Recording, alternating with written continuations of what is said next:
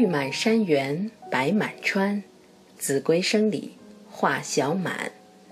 小朋友们、大朋友们，大家好，欢迎收听博雅小学堂。我们现在生活在一个随时可以看到具体时间的世界，但是设想一下，如果我们像鲁滨逊一样，忽然间漂流到一个荒岛，没了手机、手表、日历，我们要怎么区别春夏秋冬呢？如何界定一年的起点和终点呢？在失去时间感的世界里，你？会有什么样的感觉呢？相信小朋友们一定有很多的办法，比如说，看到小草拱出地面，我们知道春天回来了；听到蝉的合唱，我们知道夏天来了；感到凉风四起，我们知道秋天回来了；嗅到梅花的幽香。我们知道，是冬天来了。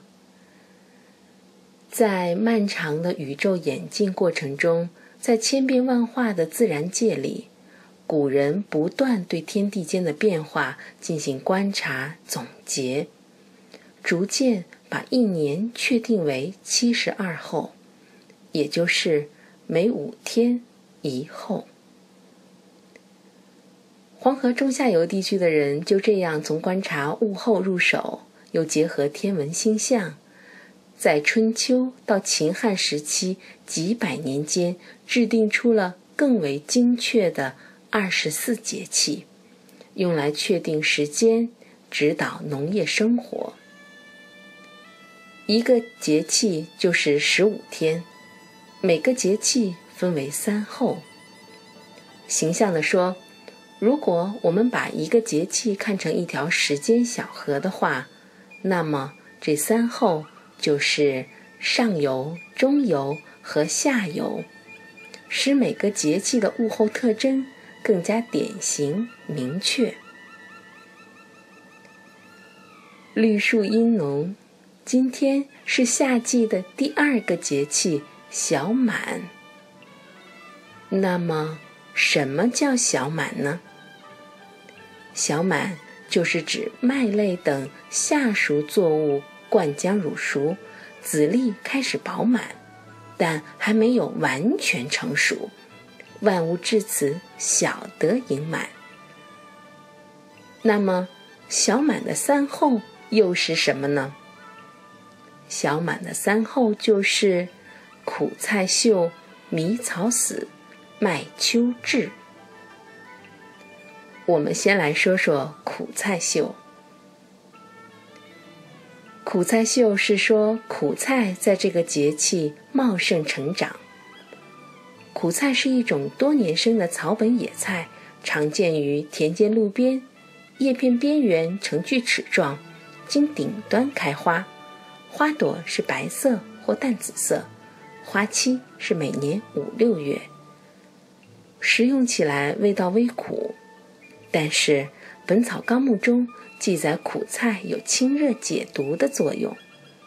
在古代，大地就是巨大的粮仓，我们的先民探索各种植物的可以食用的可能，来应对青黄不接的岁月，来喂养我们的身体。我们的先民有一部伟大的诗集，叫《诗经》，这。是先民们在劳作和生活中的歌唱。在这部诗集中，我们能发现，先民经常把自己也当成一株植物，对万物充满了同类般的亲密和喜爱，和万物一起敬畏天地，而对荣枯爱恨拥有太多的感叹。《诗经》里有一篇诗歌。叫彩铃。这首诗由三段构成。第二段当中这样写道：“采苦采苦，首阳之下。人之谓言，苟亦无语；是瞻是瞻，苟亦无然。人之谓言，胡得焉？”他的意思是：采苦菜啊，采苦菜，首阳山下遍地找。有人专门爱造谣言，千万不要参与这样的事儿，别信他这些谣言，因为流言蜚语不可靠。不信，看看那些专爱造谣言的人，到头来能捞到什么呢？这首诗歌说的是一个在首阳山下挖野菜的人的感悟。他感悟的一个道理就是：谣言止于智者，不去做谣言传播的人，不去做伤害他们的事情。下面我们说回苦菜，它在我国的分布极广。小朋友可以问问你们的爸爸妈妈，看看他们小的时候有没有到田间地头挖苦菜的经历呢？听爸爸妈妈讲讲他们小时候的快乐。其实，如果你到菜市场，就可以发现，现在卖菜的叔叔阿姨那里就有苦菜。习惯了吃巧克力棒棒糖的小朋友们，会愿意尝试一下苦菜的滋味吗？明代呢，有个叫洪应明的人写了一部书，就叫《菜根谭》。意思就是说，性定菜根香，人要经清苦历练，才会获得超逸通达的性格呢。所谓的一花一世界，一叶一菩提，小小的苦菜可以寄予相思之情，平凡的菜根能让我们。正悟人生，因为这敏感的情思，一枝一叶都是诗。小满的第二后是迷草死。迷草被认为是庭立的一种，与芥菜相似，在晚秋发芽，冬天为了御寒贴地生长，春天出茎，叶片互生。顶端簇生黄花，四片花瓣类似卵形，夏天暴晒之下死亡。所以，小朋友，你看，大自然多奇妙！在我们觉得是死亡沉默的季节，迷草在贴着地面努力的生长；在我们认为万物欣欣向荣、蓬勃的夏季，迷草却萎地而死。天地无言，却有最动人的画卷和生命的交替与起伏。古代的交通很不发达，但人们为了生活，往往要远离故土，因此，在中国诗歌里有很多抒发客居他乡的愁苦之情。唐代。有个叫雍陶的诗人写了一首诗，叫《伤迷草》。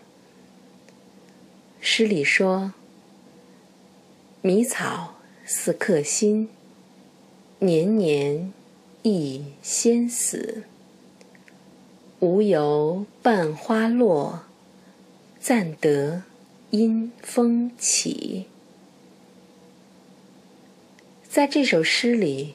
诗人伤感迷草未到秋天就枯死，游子的乡心也如同迷草一样，在风中漂泊流落，难以自己掌控。下面我们来说小满的第三候，第三候是麦秋至。虽然是夏天，但是却到了。冬小麦成熟的季节，冬小麦经历了寒冷的冬天、温暖的夏天，到了他们生命中的秋天。因此，这个麦秋不是我们一般意义上划分出来的秋季。小朋友们一定知道，小麦就是我们吃的各种面食的来源。但是，你们知道吗？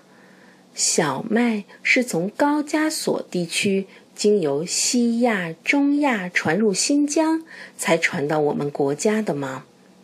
所以呀，小麦不是我们的原作产物，是舶来品呢。描写麦子的诗歌就太多了，《诗经》里就有一篇《在池》。这首诗的作者是许穆夫人。许穆夫人本来是魏国的公主，嫁给了许穆公。后来听闻祖国魏国被北狄侵犯，许穆公却因害怕引火上身而拒绝救援魏国。许穆夫人不顾许国君臣的阻拦，毅然策马回到魏国。带领人民保卫、收复国土。在池最后一章里写道：“我行其也，繁繁其脉，控于大邦，谁因谁及？大夫君子无我有由，百而所思不如我所知。”我在郊野忙行时，麦子繁盛又茂密。前往大国去救援，依靠谁来帮我忙？许国大夫君子们，不要再把我责备。你们纵有百般计，也不如我亲自去。我们可以想象，暖风十里，荞麦青青，而许穆夫人驱驰在回国的路上，内心忧愤交加。但是。这样力排众议、果敢行动的风姿，又是多么的动人呢？说了这么多古诗，我们也来欣赏一首关于麦子的现代诗。月亮下，连夜种麦的父亲，身上像流动金子。月亮下。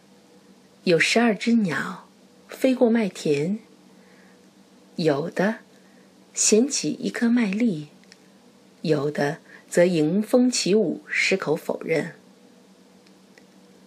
看麦子时，我睡在地里，月亮照我如照一口井。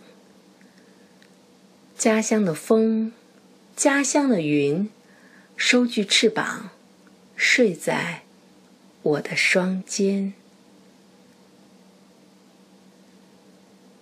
在这首诗里，诗人看着十二个月像十二只鸟一样翔极翩跹。在这首诗里，诗人像一口方井一样收纳了圆形的月光。在这首诗里，在银色的月光下，是金色的父亲。在麦地里，诗人和古往今来所有的诗人一样，成了麦田里的守望者。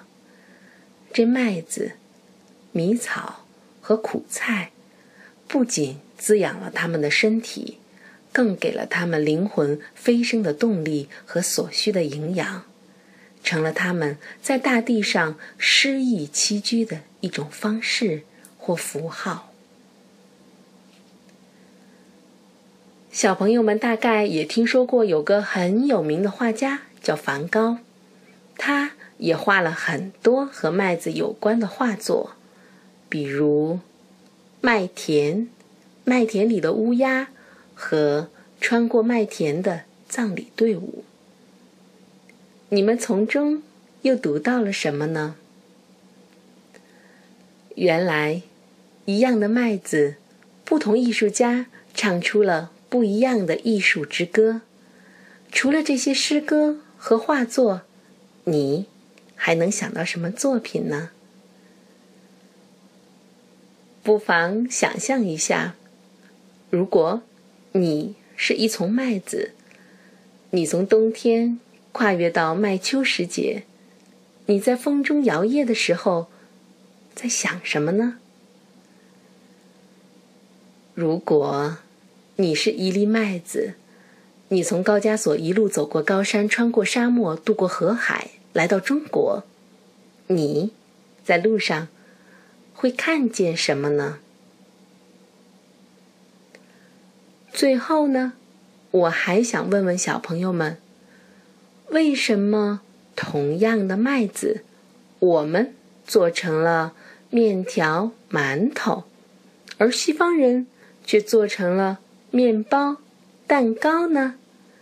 很期待你们的回答。好了，关于小满，今天我们就先聊到这儿。谢谢大家的收听，我们下次再见。